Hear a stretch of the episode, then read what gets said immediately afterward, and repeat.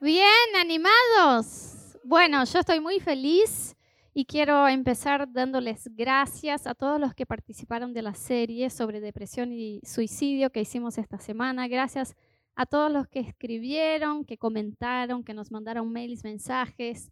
Eh, estamos contentos de de alguna forma poder ayudarlos y contarles un poco de nuestra experiencia, de nuestra historia y de tantos testimonios que hemos visto de personas siendo salvas literalmente de la muerte, de la tristeza, de la depresión, de la ansiedad a través de la mano de Dios. Si es tu primera vez en una iglesia o en una iglesia así y vos estás pensando qué gente loca es esta que está saltando y cantando y que levantan las manos y que dicen la muerte venció, bueno, es porque literal Jesús venció la muerte en nuestras vidas. Él ha cambiado por completo lo que somos. Hoy estamos acá porque nos sentimos libres y amados y recibimos una identidad y es demasiado bueno como para contenerlo. Entonces nos expresamos así y esperamos que esa también pueda ser tu historia. Así que bienvenido si esa es tu primera vez acá. Nos encanta recibirte esta mañana y quiero compartirles eh, una charla esta mañana sobre el poder de un pensamiento. ¿Ok? Vamos a, ver juntos qué puede hacer un solo pensamiento en nuestras mentes, qué puede generar en nuestras vidas. Saben que la depresión eh, como diagnóstico no tiene una causa única y definida. Por eso es tan difícil tratarla, ¿no? Cada persona que pasa por un proceso de depresión tiene eh, e identifica en su vida una causa distinta o identifica circunstancias, procesos, traumas, eh, experiencias que vivió y que desataron o la hicieron entrar en un camino que la llevó a la depresión. Pero es muy distinto a cada persona. De hecho, hay personas que no saben identificar lo que puede ser más angustiante aún, es que no saben decir por qué están deprimidas, qué fue lo que pasó en sus vidas. Aparentemente miran sus vidas y dicen está todo en orden, pero acá dentro hay un hueco, hay un vacío, hay una angustia y no pueden identificar la causa, ¿no? Pero hay un factor común a todas las personas que tienen depresión. No voy a decir todas porque el ser humano no es una ciencia exacta, pero a la mayoría de las personas que entran en depresión hay un factor común, que es los pensamientos negativos. ¿Ok? Si vos ya tuviste depresión o estás en depresión, sabes decir que una de las cosas que te llevó hasta ahí fue que empezaste a pensar cosas negativas o dolorosas o cosas que te bajoneaban, que te desanimaban, y esa serie de pensamientos te llevó a un estado de depresión. Eso es un factor común. Podemos sentarnos con cientos de personas que están en depresión y encontrar muchas causas distintas, pero este factor vamos a encontrar en casi todas. Luchan con sus pensamientos Incluso algunos tienen una sensación de que no pueden controlar lo que piensan. Entonces viene una cadena, una lluvia de pensamientos negativos, de pensamientos malos, de pensamientos de angustia, y esa persona no sabe salir de este ciclo de pensamientos. Entonces, por eso es tan importante que hablemos de pensamientos cuando estamos hablando acerca de la depresión. Y hoy, más importante que esto, es que hablemos de lo que dice la Biblia sobre nuestros pensamientos y de cuál es la solución bíblica, cuál es la, solución que nos da Dios para tener una vida emocionalmente sana. ¿Ok? Si Dios nos creó y Él nos creó con un corazón, alma, con sentimientos, emociones, pensamientos, nadie mejor que Dios para decirnos y mostrarnos cómo debemos manejar nuestros pensamientos para tener una vida emocionalmente sana. Entonces, quiero leer con ustedes un verso que está en 2 Corintios capítulo 1, verso 5, que dice así. Destruimos argumentos y toda altivez que se levanta contra el conocimiento de Dios y llevamos cautivo todo pensamiento para que se someta a Cristo. Dice, y llevamos cautivo todo pensamiento para que se someta a Cristo. Quiero orar una vez más con ustedes, así que cerra tus ojos ahí donde estás. Señor, yo quiero orar por este tiempo que vamos a compartir acá. Quiero orar por corazones abiertos, por oídos abiertos, por mentes abiertas, para que tu Espíritu Santo que está acá pueda fluir como si fuera un río, como si fueran aguas en este auditorio, inundando a todas las personas que están acá con tu gracia, con tu perdón, con tu amor, y que esto nos lleve a comprender tu voluntad para nosotros esta mañana en el nombre de Jesús. Amén. Bueno, lo primero que tenemos que entender cuando hablamos y vamos a ver una perspectiva bíblica sobre nuestros pensamientos es que nosotros podemos elegir en qué pensar. ¿Ok? Hay muchas personas que les parece una cosa muy difícil poder elegir en qué pensar, pero la Biblia nos dice que nosotros podemos elegir en qué pensamientos vamos a fijar nuestra mente. Y para que no digan que esto lo estoy diciendo yo, en el libro de Filipenses capítulo 4, verso 8, dice así, todo lo que es verdadero, honorable, todo lo justo, todo lo puro, todo lo amable y todo lo que es de buen nombre, si hay virtud en esto, si hay algo que merece alabanza, en esto piensen. Entonces, si la Biblia nos está diciendo, mira, que toda clase de pensamientos que sea puro, que sea bueno, que sea de honor, que, que merezca alabanza, que sea de parte de Dios, en esto piensen. ¿Por qué nos iba a decir la Biblia, piensen en esto, si no tenemos control sobre lo que pensamos? Si no puedo elegir a dónde voy a fijar mi mente y mis pensamientos, como Dios me dice, pensá en esto. Entonces sí, podemos elegir en qué vamos a pensar. Ahora quizás vos digas, pero Anita, hay pensamientos que se me vienen a la mente, que se me cruzan. Bueno, los pensamientos son como si fuera alguien que golpea la puerta de nuestra casa. ¿Ok? Golpean, pero dejarlos entrar es una decisión del dueño de la casa. Entonces vos estás ahí en tu casa, tocan el timbre, vos más, ves, es Fivertel te equivocaron de domicilio. ¿Qué haces? Cerras la puerta. Los pensamientos son así.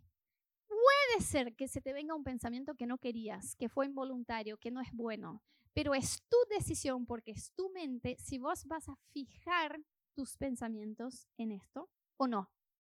Tanto es así que la Biblia nos dice que podemos elegir nuestros pensamientos. Otra cosa importante para entender es que nuestros pensamientos determinan lo que hacemos y quiénes somos. Todo lo que vos hiciste en tu vida hasta el día de hoy, primero fue un pensamiento. Vos un día pensaste, voy a cursar medicina, voy a vivir en Buenos Aires, me voy a mudar a Recoleta. Vos pensaste, voy a desayunar, voy a agarrar esta media luna, no voy, voy, no voy, voy.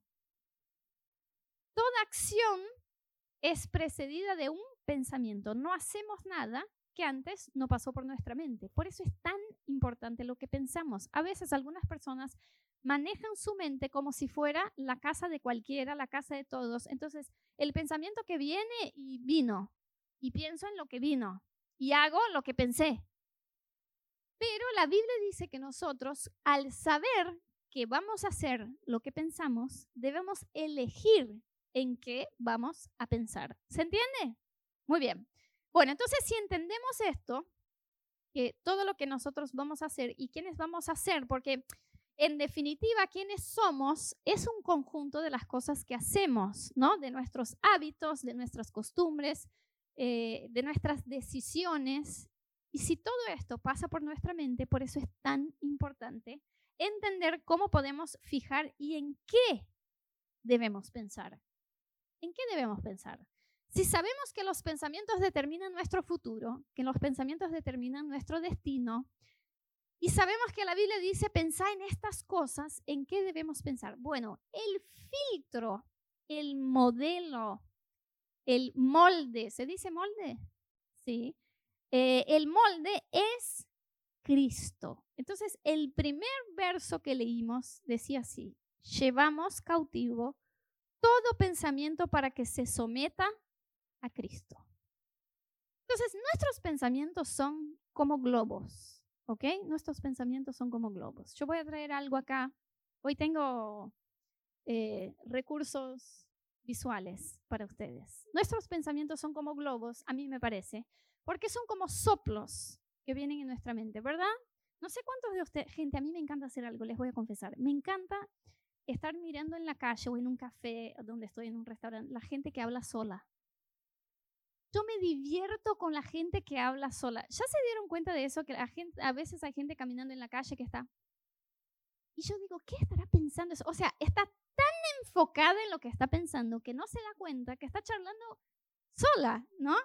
Porque es así, los pensamientos vienen, a veces vos estás, no sé, lavando los platos de tu casa, estás pasando la escoba, estás caminando, estás... Y no podés elegir en qué vas a pensar, como que los pensamientos se van. La vida de una madre, yo soy madre de dos chiquitos de dos y cuatro años, gente, si pudiéramos ver un gráfico de lo que pasa en la mente de una madre, es desde la comida y tengo que pasar a buscarle a Mel al colegio, uy, ese juguete, uy, me falta comprar tal cosa, como que nuestra mente, simplemente los pensamientos van como si fuera la avenida 9 de julio y los autos están, ¿no? Son como soplos, ¿no? Como soplos. Ahora, existe algo, no sé cuántos de ustedes se dedican a la decoración o hacer fiestas. ¿Quién sabe qué es esto? ¿Alguien sabe? Bueno, es un cartón. Bueno, el material es un cartón. Muy bien, gente, no aclaré la pregunta. ¿Pero qué es esto, ese agujero? Es un medidor de globos. Muy bien, esto es un medidor de globos. Es un agujero en un cartón. Muy bien. Es un medidor de globos. Entonces, ¿qué pasa? Cuando vos querés hacer un armado de globos y querés que esté prolijo y que se vea bien, vos medís todos los globos, lo vas a llenar, ¿no? Lo soplás y luego tenés que pasar el globo por este molde, ¿ok? Por este modelo. Y vos lo vas desinflando hasta que él esté exactamente de este tamaño y tenés el globo en el tamaño que querías. Entonces eso sirve como un molde, como un filtro, ¿no? Para que todos esos globitos salgan del mismo tamaño. Bueno, imaginen ustedes que nuestra mente es así y que los pensamientos son aire, ¿no? Son un flujo que está en nuestra cabeza y que esos globos se van llenando, pero que la Biblia nos dice que nosotros tenemos un modelo y que solamente se adecuen, solamente los pensamientos que, que se adecuen. Bueno, gente, un portuñol tenía que haber en esa reunión, si no, no era yo. Eh, se adecúen, ¿no? O sea, que eh, eh, los pensamientos se conformen a algo. Y la Biblia dice que este molde, que este filtro, que este modelo es Cristo. Entonces, se te cruza un pensamiento por la mente, ¿qué es lo que vos tenés que hacer? Tenés que agarrar tu modelo y tenés que pasar tu globo ahí. Y si no entra, este pensamiento no es para que vos te fijes en él. Y si entra, este pensamiento lo tenés que agarrar. ¿Qué es este filtro? Es la palabra de Dios. Porque cuando la Biblia nos dice, llevamos cautivo todo pensamiento a Cristo para que se someta a Cristo, es como si yo agarrara todos estos pensamientos que están por mi mente, de las decisiones que tengo que tomar, de cómo me siento, de qué es lo que quiero hacer, y yo los someto a la palabra de Dios. Yo lo someto a Cristo. Yo digo, este pensamiento, a ver si está de acuerdo, si está conforme a lo que dice Dios, a lo que dice la Biblia. Y si está, a este pensamiento me agarro. Mira lo que les traje para que ustedes puedan entender lo que les estoy diciendo. Todo es muy gráfico hoy. Así que, miren, acá tenemos unos pensamientos, ¿ok? Tenemos unos pensamientos. Entonces, yo me despierto a la mañana, por ejemplo, vamos a empezar bien. Y digo, este día va a ser increíble. Este día va a pasar cosas maravillosas porque yo no estoy sola, Dios está conmigo y a todos los desafíos que tengo que enfrentar, voy a tener sabiduría de parte de Dios. Entonces, vamos a suponer que esto se me cruzó por la mente, que sería una forma muy optimista de arrancar el día. ¿Qué tengo que hacer? Tengo que agarrar este pensamiento y pasarlo por la forma, pasarlo por el filtro, pasarlo por el molde y decir, a ver, ¿esto tiene que ver con lo que dice la palabra de Dios para mí? Sí. La Biblia dice, no temas, no te asustes, porque yo estoy contigo. Entonces digo, bien, pasó en el filtro. ¿Qué tengo que hacer, gente? Yo me tengo que agarrar a este pensamiento y tengo que tenerlo atado a mis manos durante todo este día. ¿Ok? Vamos a atarlo.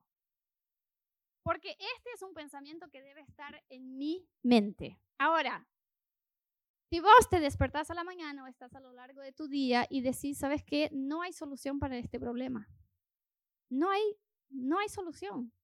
Esa angustia que yo siento, no hay forma de resolverla. Yo intenté con todo, con todos, con las personas que me quieren, que me aman, con el psicólogo, con la terapia, con medicación, y no hay, no hay solución, no hay nada que yo pueda hacer.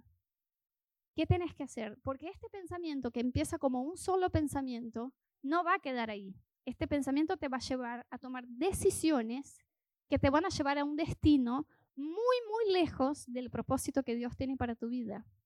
Hasta que consideres quitarte tu propia vida. Entonces, no menosprecies un pensamiento, porque esto que empezó como, ¿sabes qué? Hoy no me quiero levantar de la cama. Creo que no vale la pena salir de la cama hoy y que no hay nada no hay nada ya hoy para mí que, me haga salir de acá. Me quedo. Este pensamiento te va a llevar a otro pensamiento, que te va a llevar a decisiones que te van a hacer eh, llegar hasta el punto de decir, quito mi propia vida. Entonces no podemos menospreciar un pensamiento. Y cuando identificamos, se me enroscó todo, cuando identificamos un pensamiento que no pasa en el molde de la Biblia, que no pasa en el molde de lo que dice la palabra de Dios, ¿qué tenemos que hacerlo? Muy bien, gracias por pasar, por venir, por golpear mi puerta, pero yo te dejo ir. Vamos a dejarlo ir. Los negros son feos. ¡Ah! Se me fue. Los amarillos los quiero. Muy bien, lo dejamos ir. Listo. Pero se me vienen. Y abrí la puerta, fíjate quién es y decís, vos no, déjalo ir.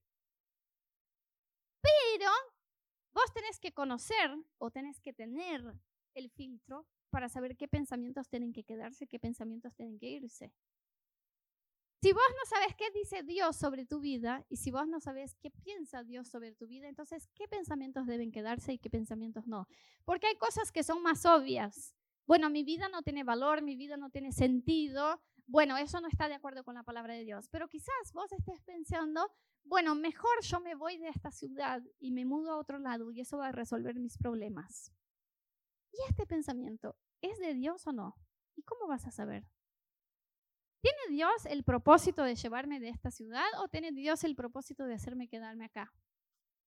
Entonces el filtro no es tan lógico como Dios me ama o mi vida no tiene valor. Y para esto, vos necesitas una relación personal con el autor de la Biblia.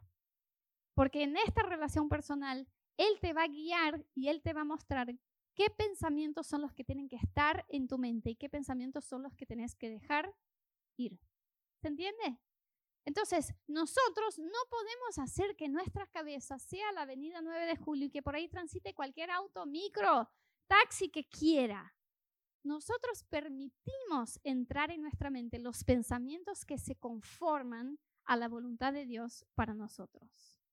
Eso es lo que hacemos. Muy bien, vamos a dejar ir todos esos pensamientos, aunque sean lindos, si no ustedes no se van a fijar en mí. Muy bien.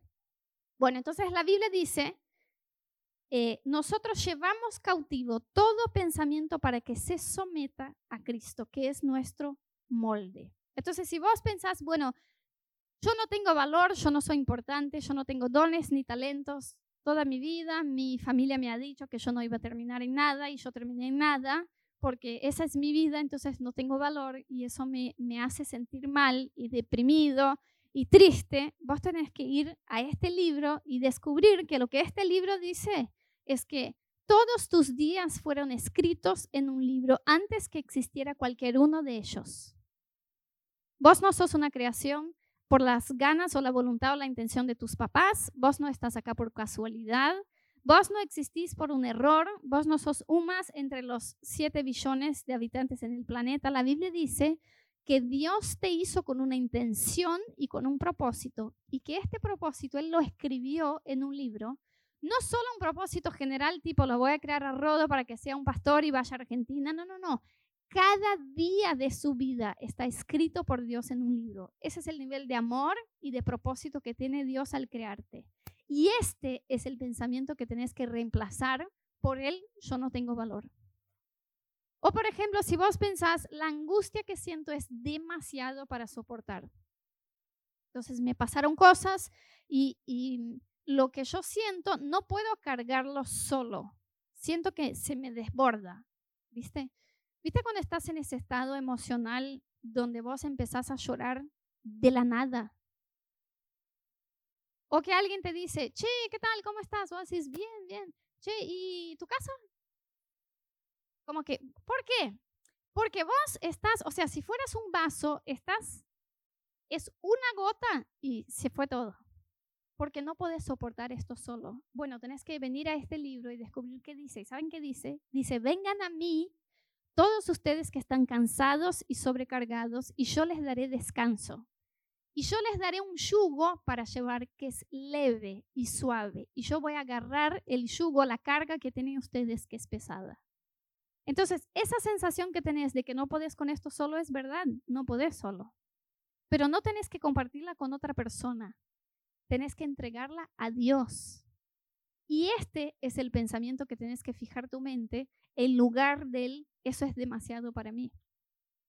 Bueno, esta situación es un punto final y no hay solución. Entonces yo ya intenté esta relación o yo ya intenté tener hijos, ya intenté ser mamá, ya intenté un matrimonio, ya intenté tener éxito en mi vida laboral, lo que fuera, ya está, es un punto final. No hay solución. Y este pensamiento te va a llevar a una serie de decisiones y de acciones que te van a apuntar hacia un estado emocional terrible. Pero ¿qué dice la Biblia? Lo primero que la Biblia dice es que no hay imposibles para Dios. Entonces, bienvenido al Dios de los imposibles. Si tenés algo imposible en tu vida, si tenés algo que decís, eso ya fue, ya se murió, este sueño, este plan ya se acabó, esa es la especialidad de Dios. Es agarrar algo que ya no se podía y hacerlo pasar. Él ha hecho eso cientos de veces en esas historias que están en la Biblia y en testimonios que podés encontrar acá mismo en ese auditorio en la vida de personas que están caminando con Él. Y la Biblia dice si crees, verás la gloria de Dios. La Biblia también dice que el límite para algo, para un milagro o para que pase algo imposible en tu vida es tu propia fe. Y que si vos crees en Dios para hacer algo, vas a ver aún más de lo que le pediste. Entonces, cuando nosotros conocemos lo que Dios dice sobre nosotros, sobre nuestras vidas, sobre nuestro propósito, podemos empezar a eh, guiar nuestros pensamientos hasta la voluntad de Dios para nosotros. Pasa que quizás vos diga, mira, me encantaría tener un filtro de pensamientos en mi mente, Anita, me encantaría que yo pueda levantarme y decir, voy a pensar en esto. Pasa que yo tengo la sensación que hay algo que gobierna mi mente, o sea, hay algo que controla mis pensamientos y justamente esa es mi angustia. Mi angustia es que no puedo tener control sobre lo que estoy pensando. Bueno, yo te quiero decir algo. Para que vos puedas someter tus pensamientos a Cristo, primero tenés que someter tu vida a Cristo.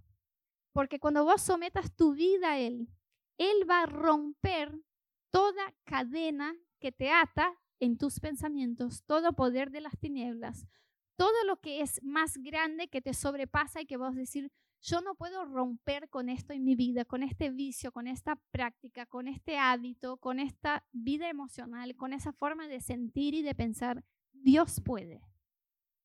Pero Dios es un caballero. Dios es un amor y Dios no va a invadir tu vida y decir, bueno, mira, déjame arreglar acá tus pensamientos, déjame arreglar tu vida emocional, déjame arreglar tus circunstancias. Él va a esperar que vos sometas tu vida a Él, que vos le entregues tu vida, que vos le digas, bueno, Señor, yo voy a hacer el intento.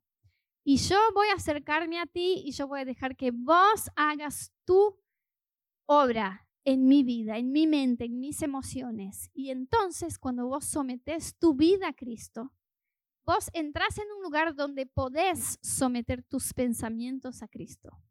Y cuando empieces a someter tus pensamientos a Dios, tu vida emocional va a cambiar por completo. Porque Él va a ser Señor de tu mente y de tu vida. Y esa es la voluntad de Dios. Me encantaría que ustedes pudieran escuchar algunas de las historias de las personas de esta casa, de esa comunidad de fe, que literalmente Dios las ha sacado de un, o un día más y se suicidaban. Un día más y se hundían en un síndrome de pánico, en la depresión, en la ansiedad, en la oscuridad, pero hicieron y tuvieron el coraje de dar un solo paso, que es decir, Jesús, yo quiero conocer tus pensamientos sobre mi vida. Y cuando hicieron esto, el conocer los pensamientos de Dios cambió por completo todas sus vidas. Nosotros acá tenemos decenas de historias para contarles de personas que Dios literalmente salvó de ese lugar de muerte, de este lugar de desánimo, de ese lugar de depresión, donde decían, mira, es el último intento, y si no pasa nada, se acaba acá mi vida. Y Dios las rescató de este lugar, porque eso es lo que hace Dios. La Biblia dice, yo te quiero decir algo, que Dios tiene un propósito para tu vida. Vos no podés elegir ni crear tu propio propósito. Vos no podés decir, mira, yo creo que mi propósito es eh, ayudar a las personas que eh, están enfermas. Entonces voy a estudiar algo de la salud y voy a ser un profesional de la salud y voy a enfocarme en esto. Quizás sea una carrera, una profesión que elijas, pero no necesariamente sea tu propósito. El único que sabe tu propósito es tu creador. Porque Él te dio este propósito antes de que vos estuvieras en la panza de tu mamá. La Biblia dice que cuando ningún de tus huesos todavía existían, que Dios no los había formado en el vientre de tu mamá, tus días ya estaban escritos en ese libro y tu propósito ya estaba determinado.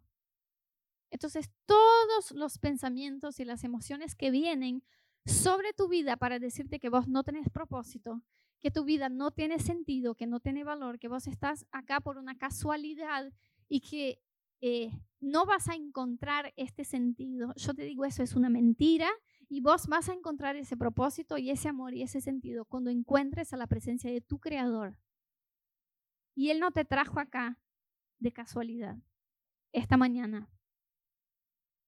Él te trajo acá para que vos sepas, no, eh, no des por terminado, no digas es el fin, no pongas un punto final, porque Dios va a empezar, Dios está por empezar algo nuevo en tu vida.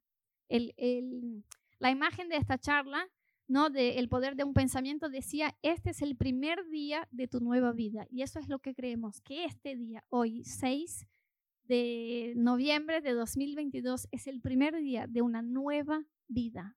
Porque la Biblia también nos dice que Jesús vino a esta tierra, tanto te amó Dios, y, y es tan fuerte el amor de Dios por tu vida, y es tan fuerte el deseo de que vos conozcas el propósito que tiene para ti, que Dios envió a Jesús como hombre para esta tierra, para morir en una cruz y en esta cruz llevar todos tus pecados y perdonarte por toda tu maldad, porque la Biblia dice que todos nosotros somos pecadores, que todos tenemos errores, todos somos imperfectos.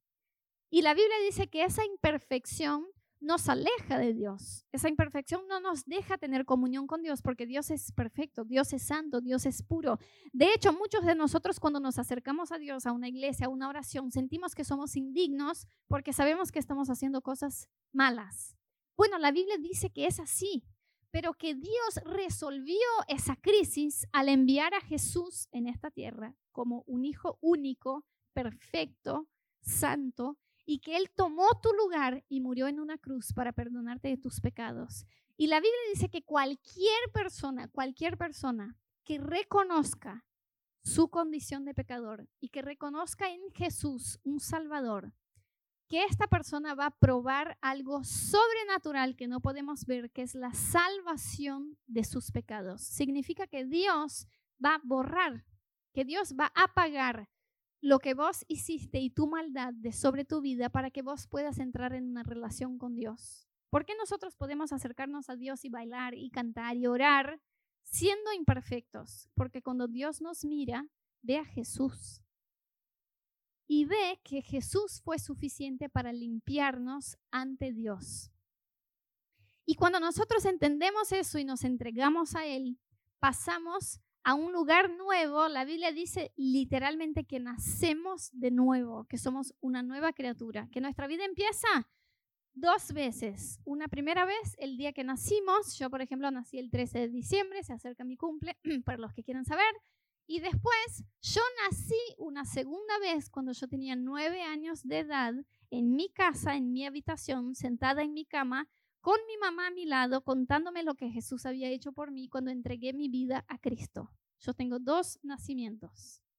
Y la Biblia dice que literal Dios tiene una nueva vida, una nueva eh, etapa para aquellos que se acercan a Él para eh, conocerlo y para someter sus vidas a Cristo. Así que yo quiero invitar a Johnny que pase al teclado. Quiero invitarte ahí donde estás en tu lugar a que cierres tus ojos un ratito, porque no quiero hablar más, sino que quiero dejar que, el Espíritu Santo eh, hable a nuestros corazones esta mañana.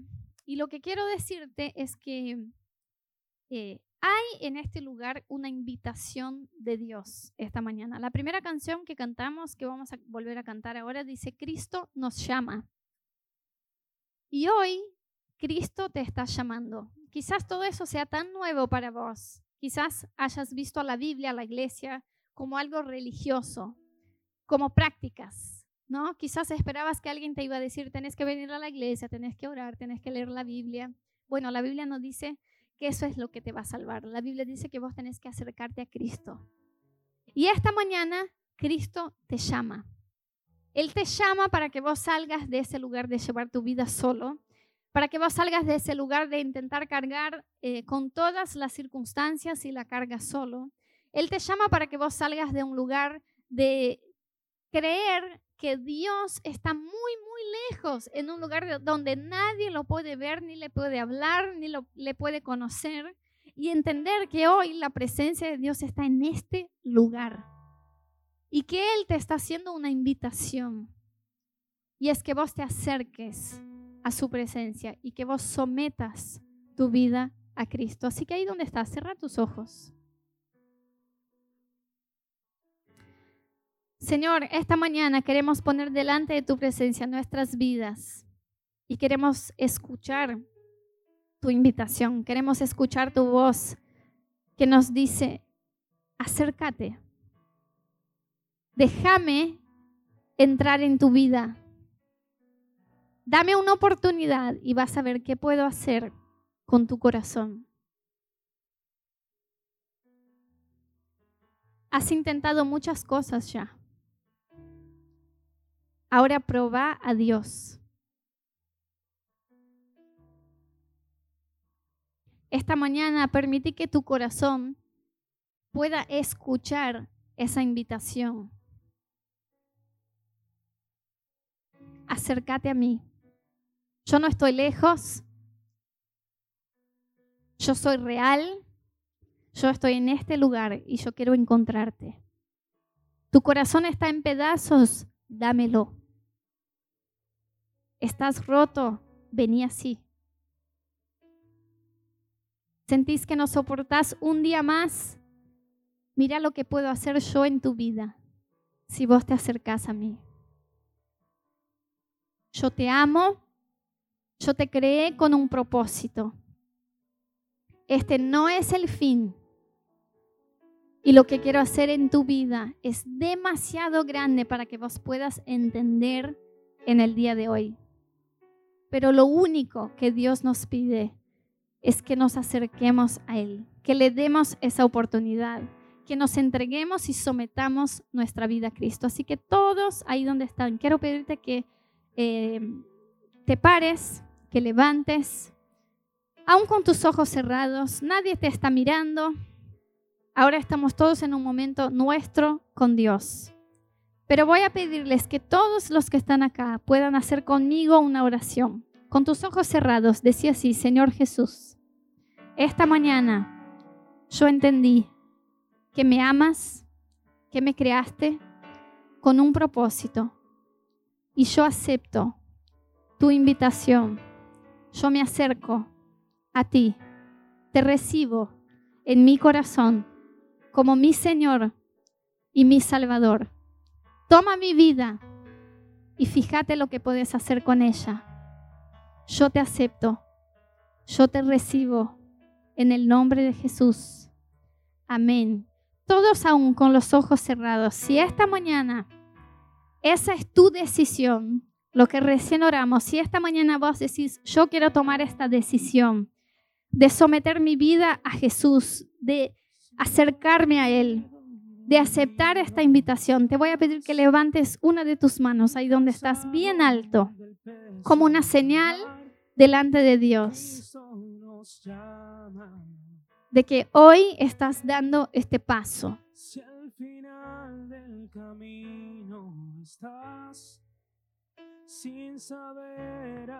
No tengas miedo.